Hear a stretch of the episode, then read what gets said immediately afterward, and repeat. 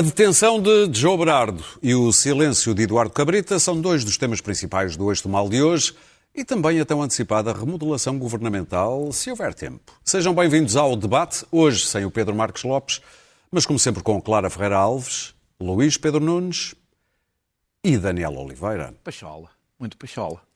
Muito bem, muito bem. Muito bem. Antes de avançar, antes de avançar, vamos recuar a 2007 para relembrarmos a percepção que tínhamos de um homem de sucesso. Este é um homem com uma vida extraordinária. Aventurou-se, viveu, fez fortuna, teve sucesso. Também tu sonhas, também tu queres. O que te falta é um pequeno gesto. Acredita, tu consegues. O seu nome é Joe Berardo e o seu cartão American Express. Em qualquer sucursal Milênio PCP.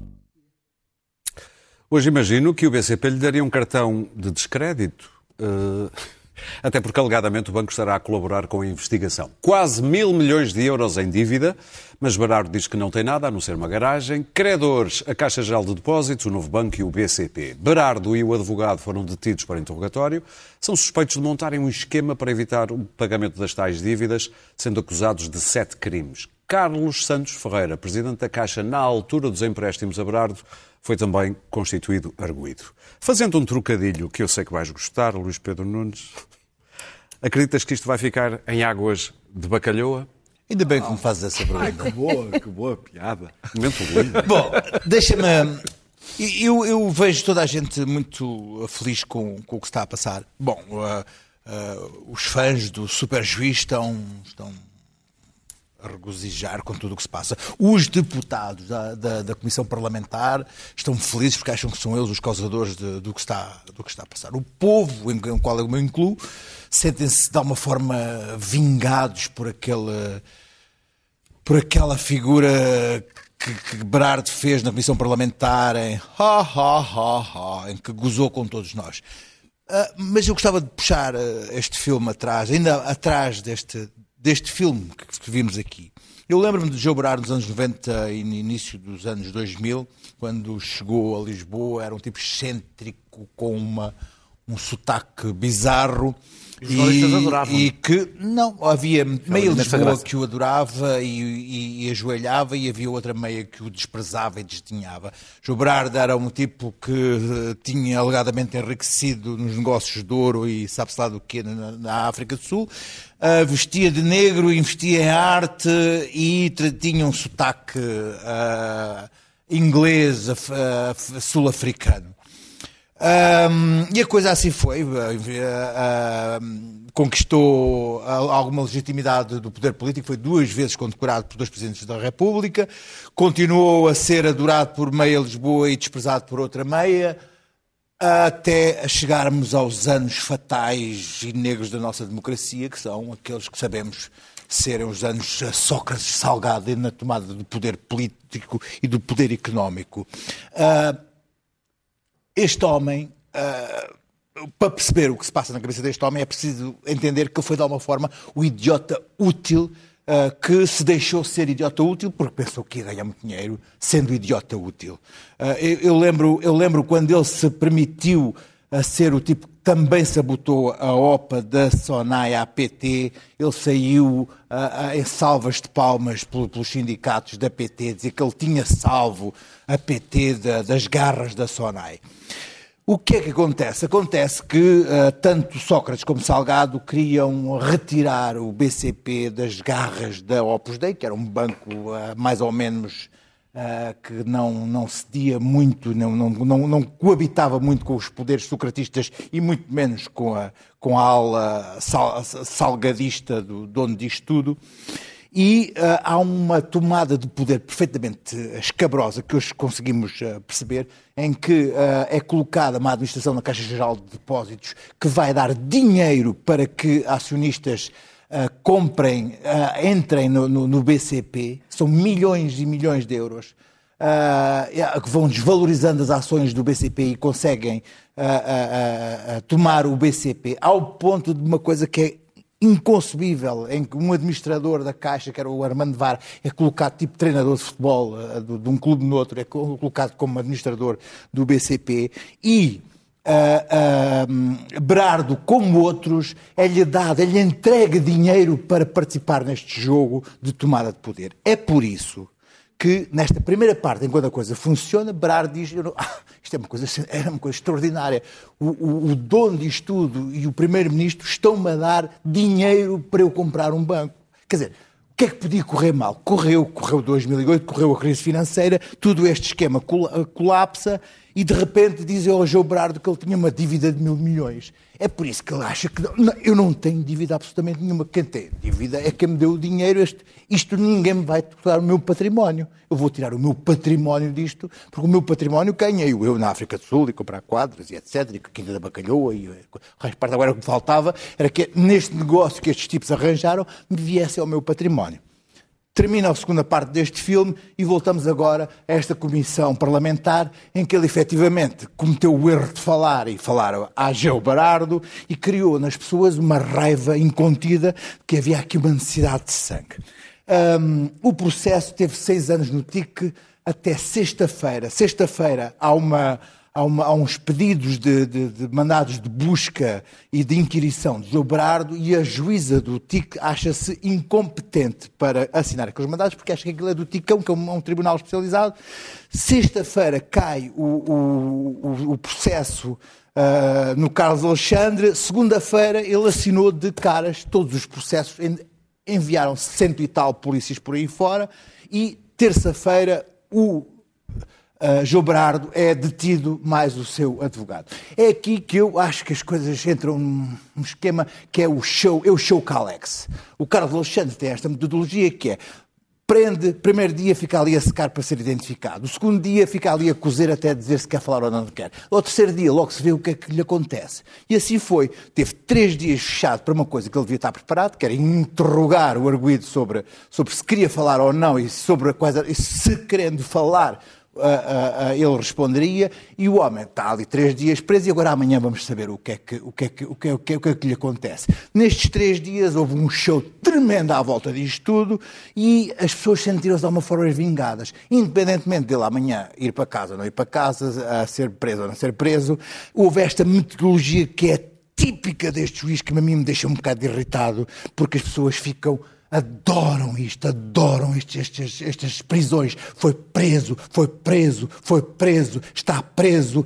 Amanhã se saberá o que é que, quais são as medidas de coação e toda a gente teve três dias a especular à porta do tribunal sobre o Berardo e a sua culpabilidade. Eu, por acaso, não gosto de João Berardo, uh, não me aprecio o João Berardo, acho que o João Berardo é um espertalhão que, que a vida lhe correu mal desta vez, mas é cansativo ver como estas coisas correm sempre neste processo. Levar o homem a tentar quebrá-lo e a ver se ele falava. Pelos vistos não falou, uh, porque também qualquer advogado inteligente sabe se o João Berardo a falar é mau. Para Portanto, terminar... amanhã veremos o que é que vai acontecer ao João Berardo.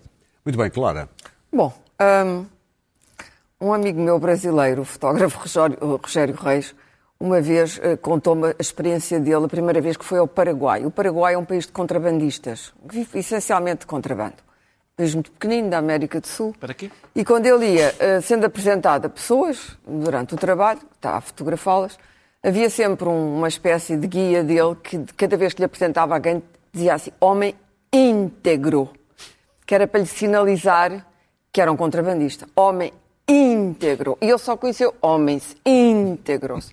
E eu, se tivesse conhecido melhor uh, o José Berardo, ou João Berardo, acho que também deveria ter sido apresentado como homem íntegro. Foi, comendador. Comendador. Ora, justamente, era aí que eu queria chegar. Eu tive uma breve experiência de falar com o João Berardo, quando estava na casa de Fernando Pessoa, em que lhe fui estupidamente, por conselho de um amigo meu, uh, pedir-lhe um, um, pequeno apoio de 500 euros. Ridículo, é, foi a mesma coisa que lhe pedir 5 cêntimos, exato. Uh, para uma ação na África do euros. Sul. Na África do Sul, porque ele tinha estado na África do Sul e mostrou-se receptivo e tal e coisa. E saí de lá completamente uh, alvoroçada uh, daquele encontro, porque aquilo foi altamente desagradável. O exibicionismo, uh, o, o, o, modo como ele uh, articulava as coisas, uh, às vezes mal de propósito, e sobretudo aquilo acabou com uma reflexão dele sobre o nazismo em que se dava a entender que o Hitler tinha tido uma certa razão. E eu aí disse, olha, eu aqui chegados levanto-me e saio porque não, não posso continuar aqui nesta conversa. E fiquei tão irritada que a pessoa que me levou a Jobrar teve. Eu tive Deu os 500 euros. Roubar do meu. Não, não. Os, os 500 euros eu já nem os queria. Tive que, não queria misturar o Fernando Pessoa, mas tive que ir para o bar do Meridian beber champanhe porque estava epilética. É verdade. Eu sei que é uma coisa chique. Eu sei, podia ter, beber, podia ter ido para a taberna beber vinho tinto, mas fui beber, gastei do meu bolso 30 euros. O Fernando Pessoa tinha ido para a taberna. E disse, epá, tenho que me acalmar com qualquer coisa e esquecer-me daquele, daquele crápula. E, portanto, achei que ele era um crápula. Ora, sendo ele tão obviamente duvidoso e vagamente parecido com uma personagem secundária dos Esperantos, porque os Esperantos são mais interessantes e mais, estão melhor escritos e melhor descritos, porquê é que a pandilha socialista alimentou este homem durante anos? Porquê é que gente da banca ilustre fez pactos com este homem? Porquê é que a nossa elite venerou este homem, o usou e foi usadíssima por ele também. E porquê Portugal louvou Uh, este, este, este tipo, que, que, que tem estampado um na cara, o tipo de homem de negócios que é aqui para nós, não é? Com a sua arrogância, com, com a sua vaidade uh, extraordinária. Como é que é possível em Portugal isto passar por ser um empreendedor? Ele é um mero especulador, foi sempre um mero especulador espertote. Começou na África do Sul, lá com as raspas de ouro. Houve sempre rumores sobre, sobre o modo como ele fez o seu dinheiro. Não me ocuparei disso. Mas aqui em Portugal sabemos como é que ele ajudou a, a, a montar a fortuna dele à custa uh, dos verdadeiros desfalques uh, na banca portuguesa, que acabámos depois por resgatar, como toda a gente está lembrada. Portanto, são crimes importantes. Fico contente por uh, Joe Berardo finalmente uh, cair sob a alçada da lei, estamos no, no reino do lugar comum, mas pergunto-me se ele estava sozinho. Agora já há 12 arguídos, mas são parentes, e o Santos Ferreira, personagem também bastante misteriosa. Os outros um homem de mão do Sócrates para a banca, exatamente como o Vara. O Vara já está preso, qualquer das maneiras, é o único até agora. É o único, foi, é, são sempre os, os os, os, as personagens secundárias, aquelas que vão logo parar à prisão primeiro, o sucateiro, o vara, são mais fáceis de prender. Este não é fácil de prender. Bom, o advogado já lá está também preso, quer dizer que ele está sempre protegido se está preso com o advogado. Uh, pronto, é. Mas não está preso por ser advogado, não é? Uh, não, está preso por ser criminoso, justamente. As pessoas acham que os advogados não podem. Os advogados não estão acima da lei. Não é por uhum. serem ter o título de advogado que deixam de poder cometer crimes.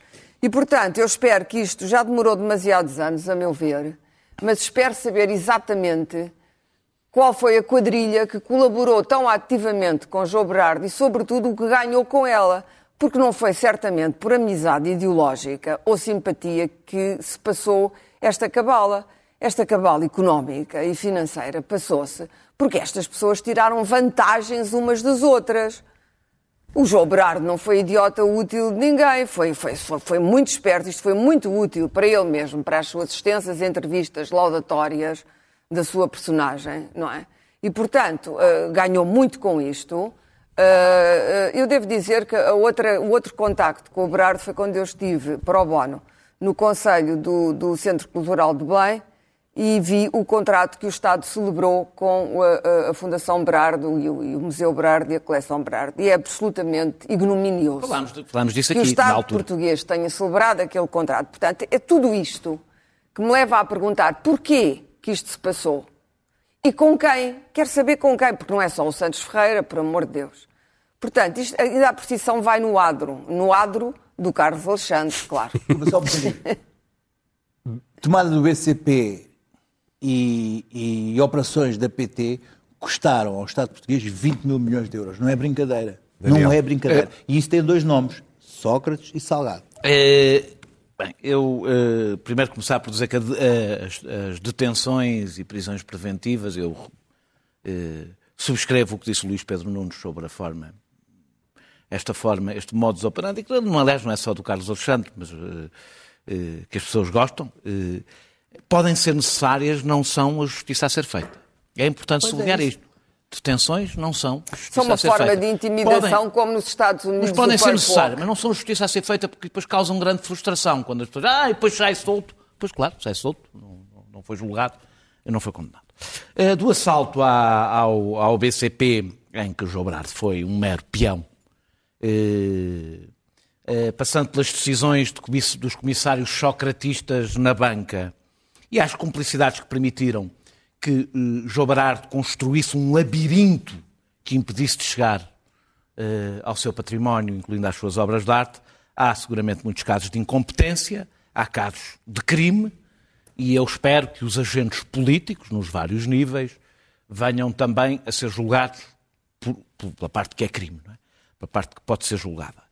Eh, mas já agora quero dizer que se a política ajudou João Berardo a safar-se, também foram políticos que empurraram eh, João Berardo a uma auto-incriminação em público que é relevante, até é relevante, para dar dinâmica a este processo, incluindo até à própria ação Falas coordenada das, dos bancos. Das comissões parlamentares. Sim, e portanto eu quero dizer três nomes, porque a gente diz sempre os nomes dos malandros na política, já agora dizer nomes, que é a Mariana Mortágua, a Cecília Meireles e o Duarte Marques, que como deputados cumpriram o seu dever e têm cumprido o seu dever eh, naquela comissão. Do, são do, do PCP, são... o Duarte Marques? Não, o Duarte Marques é do PSD. Do PSD, sim. É, Há um outro Duarte, Maria, erro, do, do, Mariana Mortágua, do Bloco, o Cecília Meireles do CDS, do CDS, e o Duarte Marques do PSD. Eh, Dizer também, eu quero fazer uma arqueologia, ainda, ainda vou mais atrás do que o, o Luís Pedro Nunes, porque dá a ideia às vezes que nós de repente acordámos num país completamente diferente nos anos 2000 e tal. E não, não acordámos num país completamente diferente. Não é inédito ajudas políticas de legalidade duvidosa para tomar bancos sem capital. Eh, basta revisitar o que foi a reprivatização do TOTA, que é uma história também ela cheia de beleza. E, e, que, sem, sem, duplo sentido. Sem, sem, duplo sentido. Que aconteceu, sobretudo, que aconteceu sobretudo no tempo do cavaquismo, mas prolongou-se para o guterrismo, eh, para perceber que não é novidade, e no entanto hoje Champalimau é um nome de uma fundação respeitável e Eduardo Catroga regressou alegremente à política e ao mundo dos negócios sem que ninguém ficasse especialmente chocado.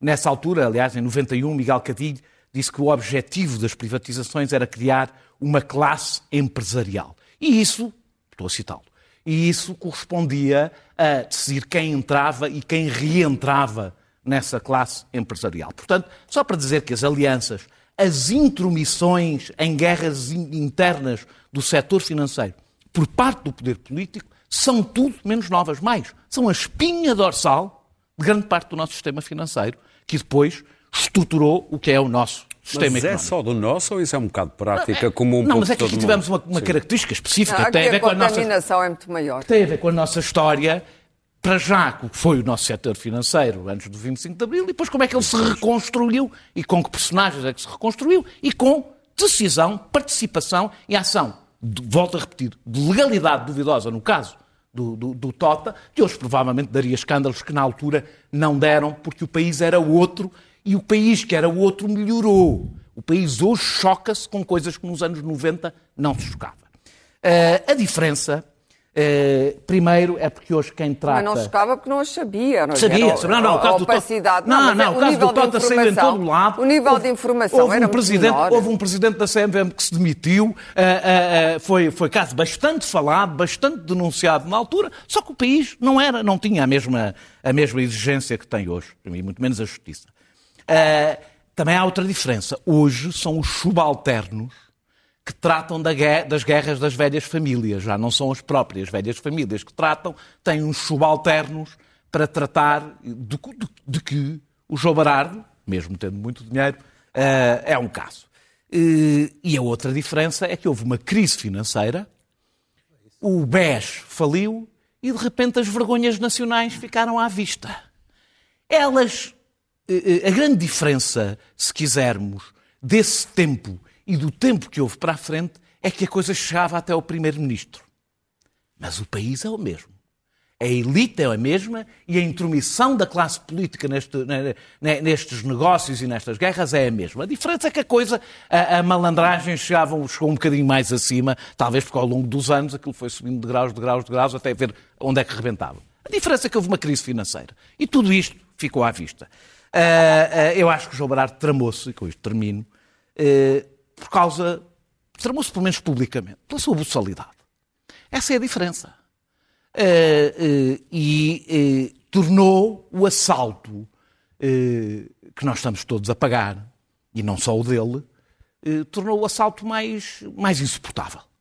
Ou seja, João Berardo é um espalha-brasas e tramou-se por ser um espalha-brasas. Disseram não me lembro, não me lembro, não me lembro, não me lembro, não me lembro, não sei, e não me lembro. E há outros quando andas para trás, como vês o, o Bava, por exemplo, fez, fez figura de, de parvinho. Isso fosse bastante bem, porque é tudo menos Muito parvo. bem, vamos Isso, avançar. Porque é tudo menos parvo, exatamente. Vamos falar também de um silêncio que, é, que tem sido bem pesado nos últimos dias. E eu mostro estas imagens e percebe-se do que é que eu estou a falar. Sr. Ministro, não quer aproveitar para comentar este caso finalmente, uma vez que ainda não o fez? Não é este o momento adequado, não é? É, porque normalmente quando o Presidente da República está presente, os ministros não falam, mas enfim, mas se quiser, não, não entendo que não. Pelo que eu percebi aqui pelos comentários dos meus colegas, Marcelo a ser Marcelo, é isso? É, Marcelo a ser Marcelo. É o Marcelo. Comentador. Isto é Marcelo no seu. Claro, Não, ele é capta-te. comentador desportivo, No ponto de caramelo. comentador de Claro, factos é, capta-te abrir este tema do acidente do carro oficial de Eduardo Cabrita. Há para aqui problemas com as versões da. E brisa. nós- lá e- estamos nós Deixa-me só outra vez terminar. aqui com o Cabrita. Não está a ouvir. Estava só a fazer o lançamento da, da pergunta. Já é porque o Cabrita é, é um. Então avança, avança, Passou avança. a ser um clássico já aqui. Eh, e provavelmente teria sido melhor se ele se tivesse afastado, como se vê, eh, quando nós dissemos que ele deveria ter demitido por pudor quando foi da questão do ucraniano. Teria sido bem melhor.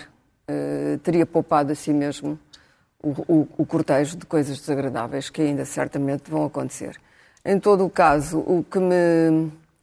Uh, o que me surpreendeu neste, neste acidente, nesta tragédia, evidentemente, foi que houve um grande silêncio. Uh, houve uma versão oficial de que uh, não havia sinalização e que, portanto, o ministro não tinha culpa nenhuma, não ia a conduzir o carro. É sempre a mesma coisa. O Medina não mandou o mail, o ministro não vai a conduzir o carro. Ah, e, portanto, tinha tido um azar. Um, um- um trabalhador da estrada que tinha, eh, dava quase a entender que se tinha saltado para o meio da estrada e o carro tinha atropelado. E sobre isto fez, pôs uma pedra neste assunto e, e- e os mídias em Portugal, eh, eh, Portugal é um país dividido em classes. As pessoas sem importância são as pessoas sem importância. E, portanto, não aconteceu nada e aquilo chocou-me. E eu pensei, bom, mas que diabo, é preciso investigar se ali em serviço, se há eh, muita velocidade, se há pouca, como é que isto sucedeu. Mas depois, eu gosto de ler os jornais ingleses que se publicam para, para a colónia inglesa em Portugal, que são o The Resident e o, e, e- e- e o, e o- Agora não lembro do nome do outro. Bom, são dois e são bons, são bem feitos. Eh, Tem aquele estilo inglês enxuto, seco. E, sobretudo, dão um retrato do país que nós, às vezes, como temos pouca distância e eles têm uma distância diferente e às vezes acertam no ponto. E, sobretudo, as pequenas notícias são ótimas. E li uma, uma, uma pequena notícia eh, em, em que se percebia que havia um espanto porque o Estado ignorou completamente a morte eh, daquele trabalhador. O, o ministro mandou uma carta de condolências, não teve a coragem sequer de telefonar pessoalmente, coisa, coisa que o presidente dos Estados Unidos faz. Uh, telefonar pessoalmente, uh, a dizer o quanto lamentava aquela morte e a dizer sim, foi o meu carro. Uh, mandou uma carta de condolências e mandou, ma- o Ministério mandou umas flores. Ninguém perguntou se a viúva ou, ou a família precisavam de algum tipo de ajuda. Ninguém se responsabilizou se precisava de ajuda financeira e, portanto, um, silêncio caiu sobre isto. O Presidente telefona a toda a gente, cada vez que há uma tragédia, mandou um assistente telefonar. Isto estava tudo na notícia. E eu pensei, bom, o cantoneiro não importa muito no contexto nacional, onde importam imensos vultos, as pessoas, os vultos nos funerais, vai tudo com a gravata preta. Aqui não, ninguém se dignou, não houve um representante do Estado no funeral. Enfim.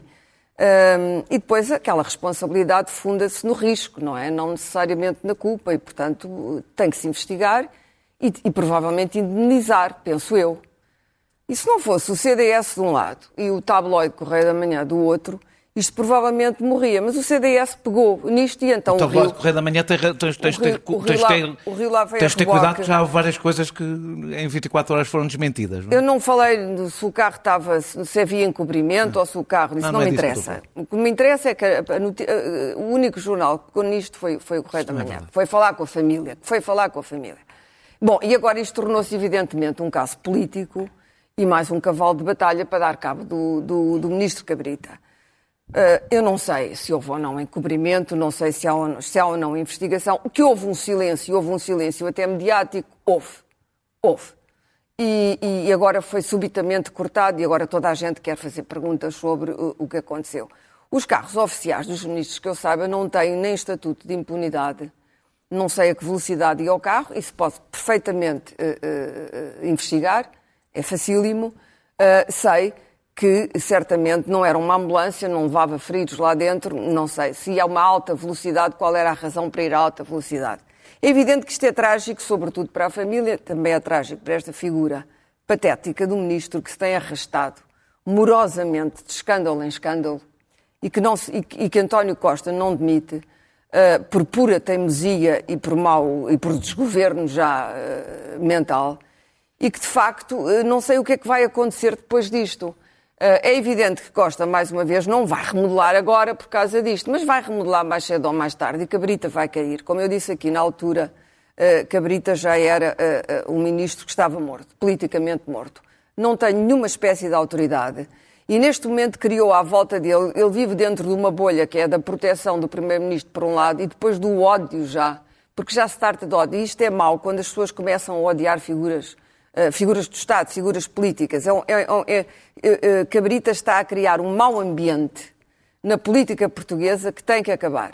Agora, que se portou neste caso com uma enorme cobardia moral, não tenho a menor dúvida. Daniel, Este é um tema, devo dizer, desde o princípio, para mim, pelo menos, é muito incómodo, porque é um tema, um, que envolve a vida de uma pessoa, dois, que é um tema em que vão faltando dados e tem havido, desculpa, Clara, bastante desinformação, quer entre Sim, o mas Correio eu não da Manhã. falei na Não, desinformação. falaste do Correio da Manhã e o Correio da Manhã tem sido uma das fontes de desinformação de coisas que. Eu falei que entrevistou a família. Bem, ninguém mas entrevistou, ninguém quis saber. Não é verdade, ainda hoje ouvi uma entrevista da família. Ah, Eh, da família, não, do, do- de pessoas que conhecem. a ali família. que que conhece. Ah, ah, ah, fal- e, e o outro foi o Rui Rio, que ainda hoje se atirou para fora de pé, parece-me a mim.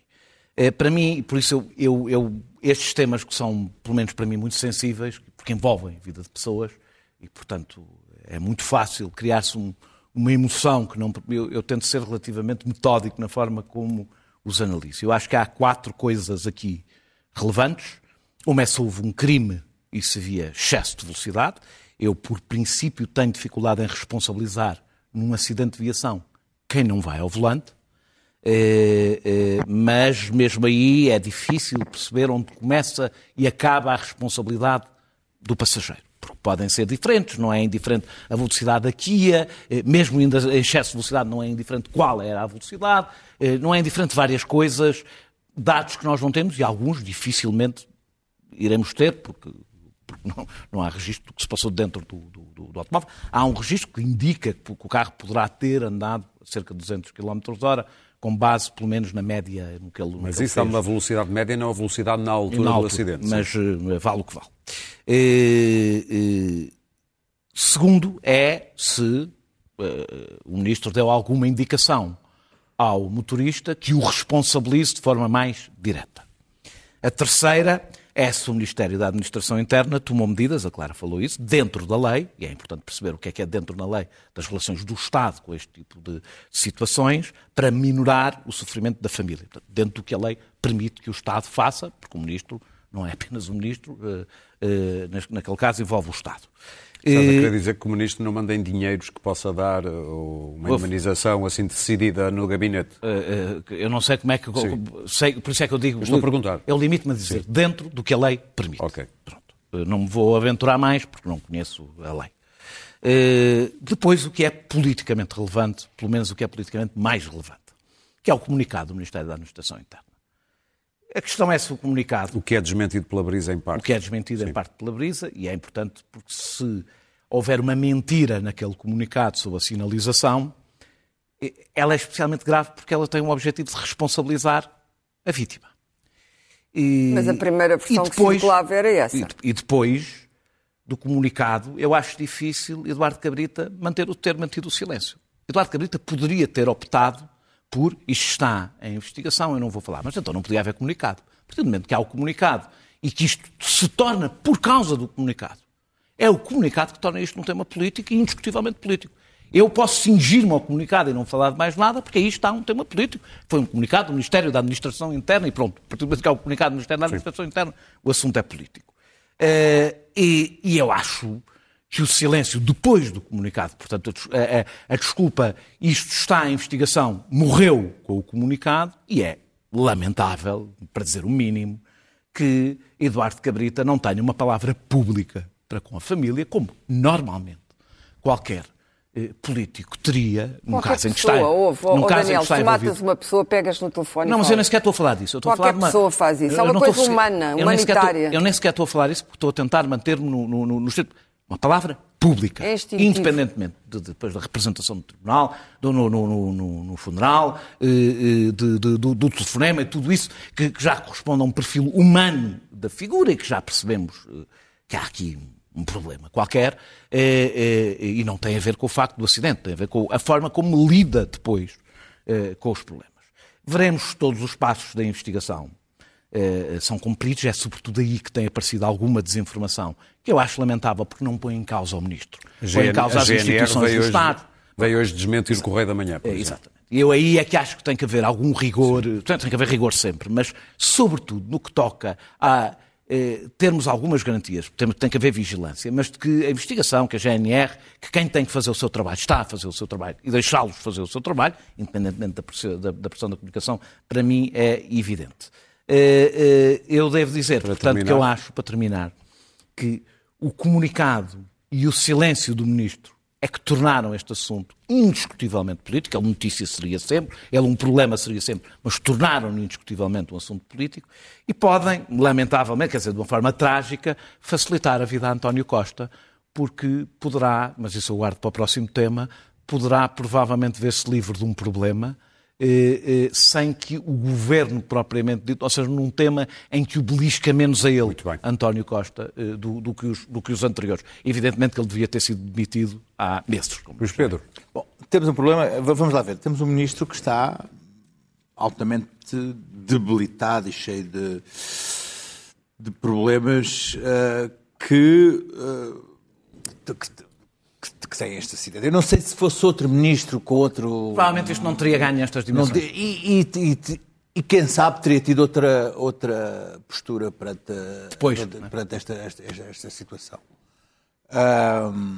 Agora, há duas coisas que me parece que é importante esclarecer, que eu acho que me parece evidente, é que um ministro que vai como motorista é o ministro que é o responsável pela- pelo- se o carro vai em excesso de velocidade. Ah, não não, é o ministro que diz vamos, É vamos óbvio. embora. E se o carro está em excesso de velocidade, diz. Mas eu descobri que também, Desculpa, eu tenho que dizer desculpa. isto, eu Eu- descobri eu- que vivo num país onde toda a gente cumpre. Não, cumpre- é verdade. cumpre pelas regras. Desculpa, Descobri, sim, é verdade. mas isso é outro agora, debate. Agora, eu de pessoas que falei que, que tiveram já cargos e, e- e- e motoristas, são, são eles que dizem ah, vai mais, vá, prega fundo ou mantenha a 120. E a responsabilidade é do ministro que vai lá atrás, sentadinho, Claro. e que diz, até porque os, os motoristas ah, têm, têm problemas se forem em excesso de velocidade e não forem com as luzes. Não, de- justamente de- tem que de- ter- de- tem que- tem que de- ser não um forem, ministro não forem dizer- em emergência e com, com, com, com ordens, com ordens Acho isso muito superiores. arriscado.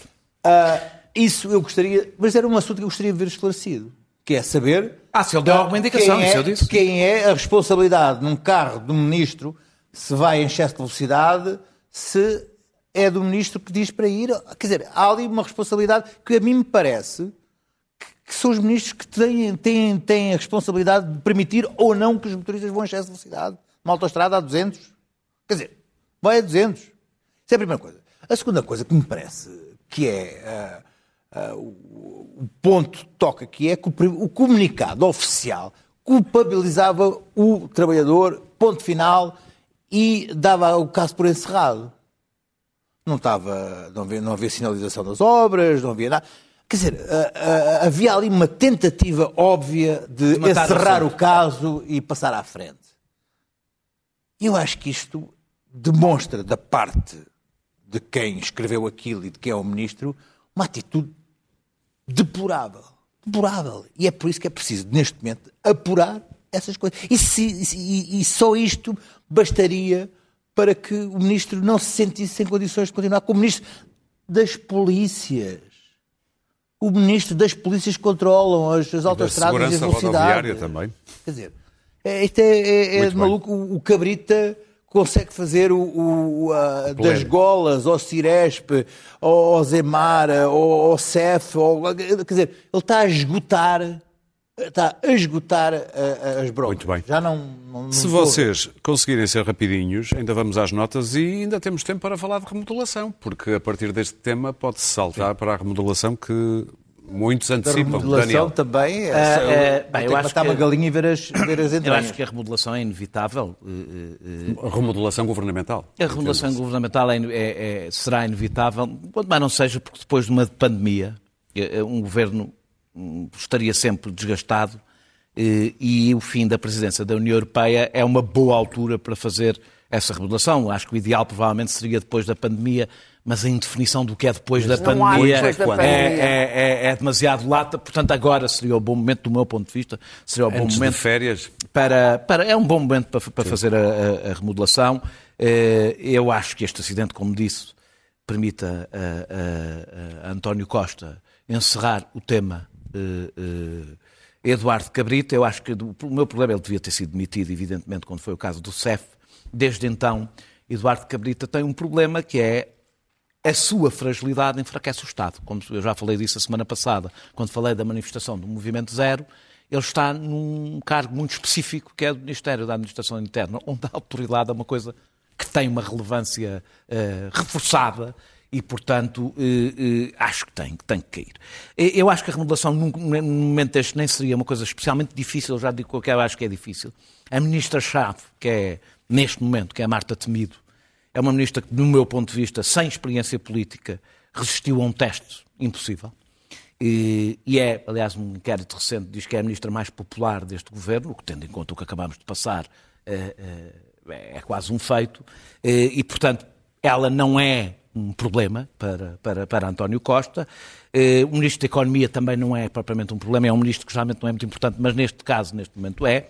Eu acho que vou tentar ser rápido, mas acho que os dois problemas para, uh, principais para António Costa são a Ministra do Trabalho e da Segurança Social, que foi para aquele lugar porque era um mandato relativamente fácil, as coisas iam correr bem, a economia estava mas bem. não correram. Foi ganhar rodagem no Ministério importante, mas veio uma crise e ficou clara a falta de experiência nesta área, não conhece os dossiês e, sobretudo, não conhece uma máquina gigantesca, que é a máquina da segurança, daquele Ministério, que é uma coisa enorme. E o Ministro da Educação, que é um vazio completo. E que ainda por cima tinha dois secretários de Estado bastante competentes, uma passou, Alexandre Leitão, passou para um Ministério mais fraco, e o outro que é o João Costa, que é o secretário de Estado que lá está, eh, conhece a casa. Portanto, ele nem precisava de, o António Costa não precisava de fazer nada, porque o verdadeiro ministro ainda lá está. Eh, e, depois, eh, mas eu acho que quer Tiago Brandão Rodrigues, quer Ana Menos Godinho, partilham com o Eduardo Cabrita uma característica. O António Costa gosta deles, pessoalmente. E isso conta muito, e isso é um dos problemas deste governo. Para terminar, digo só que no extremo oposto está Pedro Nuno Santos, que tem o dossiê mais difícil depois da, da, da, da, crise económica e da pandemia, é o dossiê mais difícil, que é a TAP, eh, mas esse nunca sairá, está de pedra e cal, porque António Costa não o quer livre eh, não o quer livre no Partido Socialista, não o quer à solta no Partido e Socialista. E a TAP é capaz de o queimar em Lumbrando? É o, provavelmente é o que o António Costa é o, quer. É o, é o que o António Costa deseja. uh, uh, poderão sair pelo seu pé o Santos Silva, é possível que o Santos Silva esteja com vontade de seguir embora. O problema não é tirar ministros. O problema é como é que se, no meio de uma Mas pandemia... Ele tem de ver neutralidade. Numa, exatamente. No meio de uma pandemia, eh, se consegue ir buscar gente. Há, apesar de tudo, um chamariz, que é a bazuca. O que não é um pormenor, porque significa que os ministros vão ter algum dinheiro. Acho que António Vais para o Costa... governo, vou a dinheiro. Não, não, é que se não é um pormenor para um ministro, sim, sim, ter sim, dinheiro sim, para fazer sim, trabalho. Uh, eu acho que António Costa comete um erro se não fizer de esperar para depois das autárquicas para fazer a remodelação, porque evidentemente até há um cansaço físico no governo, não é só, há um cansaço físico, eu nisto devo dizer, e vou repetir o que já disse várias vezes, compreendo bastante um governo que passou este e todos os outros por esse mundo fora que estão a passar por um teste que muito poucos governos passaram na vida. Claro. Ah, Eu remodelava-os a todos, até ao Primeiro-Ministro. A sério. Costa está no poder com, esta, com este sentido de inimputabilidade, porque não há oposição. O problema de Portugal é este, neste momento. A oposição é fraca, incoerente, eh, inexistente. E, portanto, eh, ele pode manter o caprita, pode não remodelar, eh, pode cometer erros atrás de erros. Para mim, este governo já tinha acabado no, no inverno os erros que foram cometidos, não tenho essa visão da Marta Temido como uma ministra muito competente, os erros que foram Pois cometidos quando do, do- do- do- do duríssimo confinamento do inverno e que agora continuaram a ser cometidos, não necessariamente por ela, agora não. Agora a responsabilidade foi do Primeiro-Ministro ao querer abrir as portas eh, sem teste aos, aos ingleses contra a vontade da, Merkel e da Alemanha, e é por isso que a Alemanha ficou piúrcia e é por isso que a Merkel disse o que disse. Porque eh, eh, a Europa não queria fazer isto. E foi António Costa a decisão dele de deixar cá a variante, a variante Delta, foi dele, deixar entrar a, a Agora já malta está na toda. Alemanha, a malta toda. Pois, mas agora estamos todos em recolher obrigatório e nem sequer temos um quadro legal para isso. E, portanto, voltámos ao ponto zero. Estamos sempre. estamos- quer dizer, este governo está exausto, este governo acabou. E o próprio António Costa está exausto. Aquilo que o mantém no trono, com todas as más decisões, com, é- com- com- com os escândalos que tem havido, com os escândalos do Cabrita, quer dizer, não é, não é só este, este é trágico, mas o, o escândalo de Caxias, com tudo o que tem acontecido com estes ministros, onde eu isentava, e isentaria um ou dois ministros ah, ah, da razia, digamos assim. Uh, mas, mas mesmo assim, não sei, não tenho competência, porque um deles é muito polémico, que é o Pedro Nuno Santos, por causa da TAP, que eu acho que vai acabar por, uh, que vai acabar por matá-lo politicamente, é a minha convicção. E o outro é o da Defesa, que está a fazer uma reforma da instituição militar, que está uh, uh, com, com uma enorme reação justamente junto dos militares. Já falámos nisso aqui. Bom, mas enfim, eu acho que o Ministro da Defesa é um ministro competente, mas não tenho capacidade para aferir essa competência. É uma ideia que eu tenho, como muitas outras. E, portanto, hum, o outro não, o outro é missão impossível, o outro é um esquerdista desalmado. E ninguém gosta Pedro dele. Mas é missão impossível. Aquilo deram-lhe a missão impossível, não é? Só se ele for o Tom Cruise, é que isto é. Porque, quer dizer, os próprios confinamentos e a indústria do turismo é razia, é razia dizimada em Portugal, graças a este governo, é il faut le dire. Portanto, é impossível salvar. A TAP continua a vir do Brasil, já não devia importar a variante de Manaus, mas quer dizer, isto está. A, a- a descoordenação uh, uh, que tem havido neste governo e, sobretudo, vê-se que estão exauridos de ideias e de competência. E, portanto, remodelava-os a todos. Não sendo isso possível, porque o Presidente também não quer crise e vem aí a bazuca e não sei o quê, e sendo a oposição aquilo que é, ou seja, uh, não me oferece nenhuma confiança.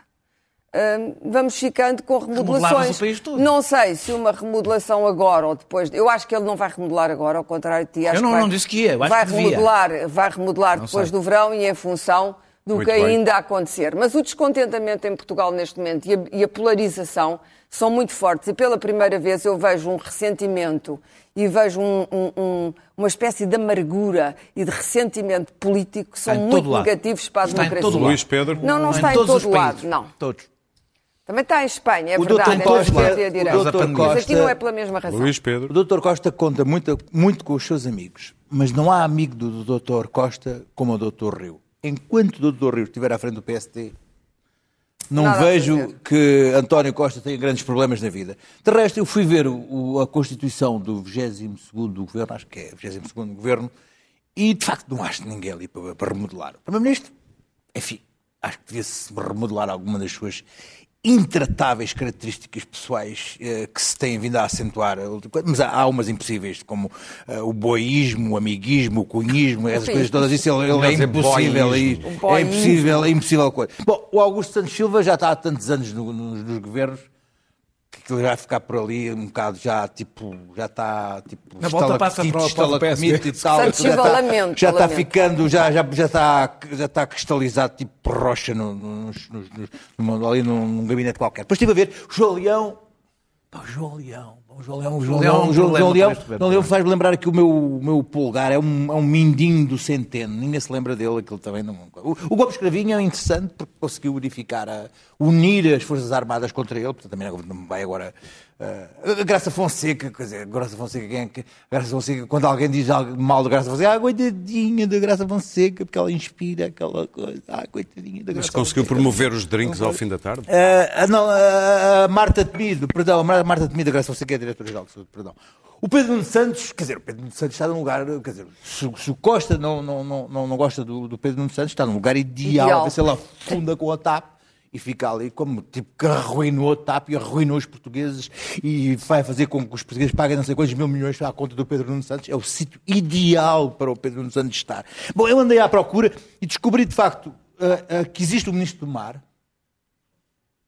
Há um ministro do mar o chamado do Ricardo. Ricardo qualquer coisa, que agora não, não, não percebo a minha letra.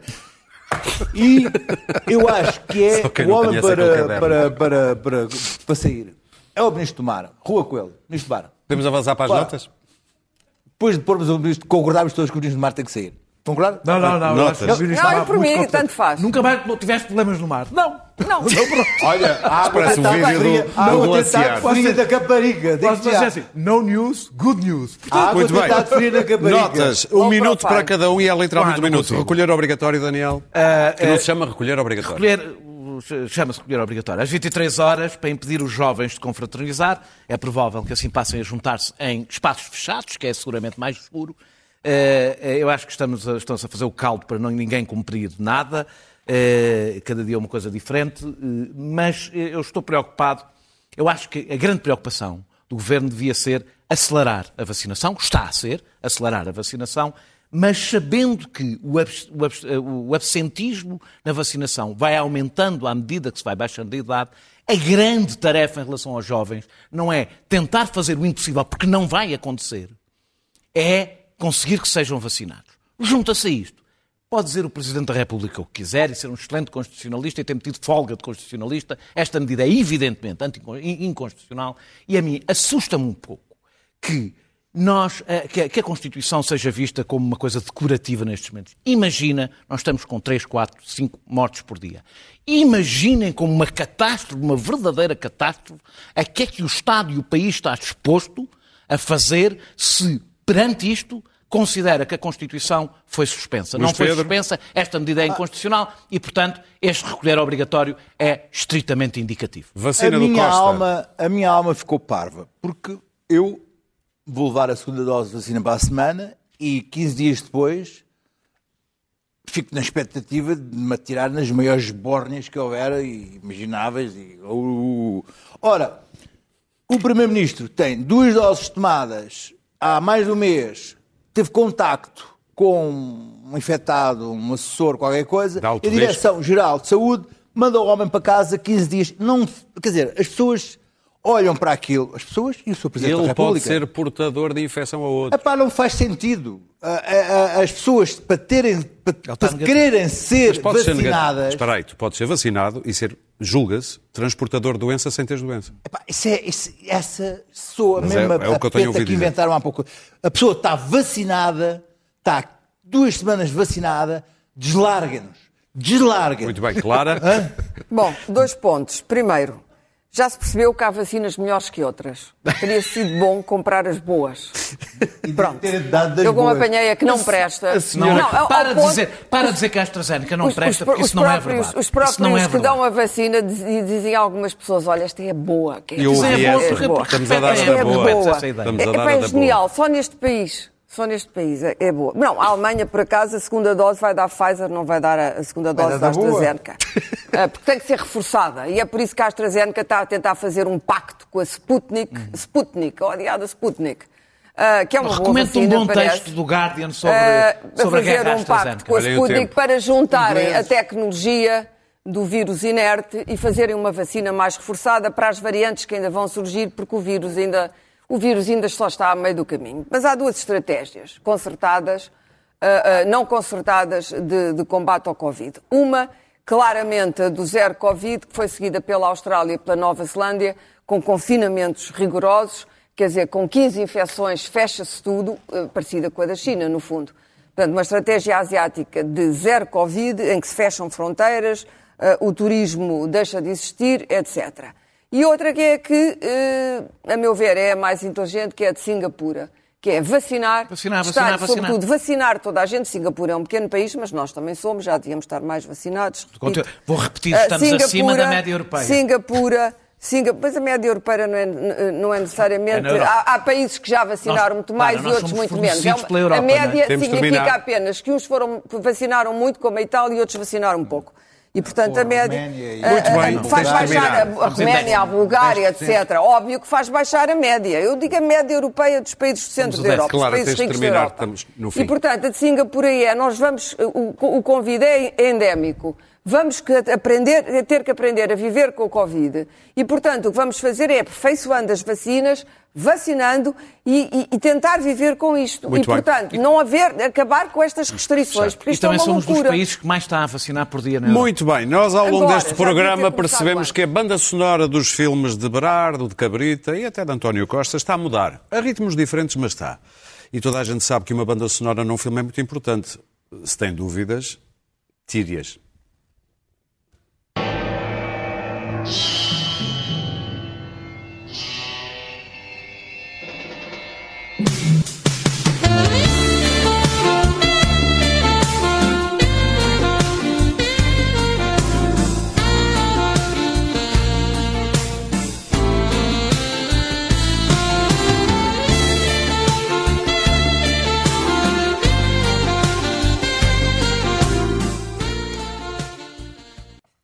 A importância das bandas sonoras nos filmes. Este é de 72, um filme, salvo erro, The Way of the Dragon, com Bruce Lee e Chuck Norris. Isso agora o que é importante. Parabéns, Daniel. obrigado. 52. Ainda não é meia-noite. Nós voltamos 30 na próxima 30 anos. quinta-feira. Estás bem pachola, pai dar. Quinta-feira.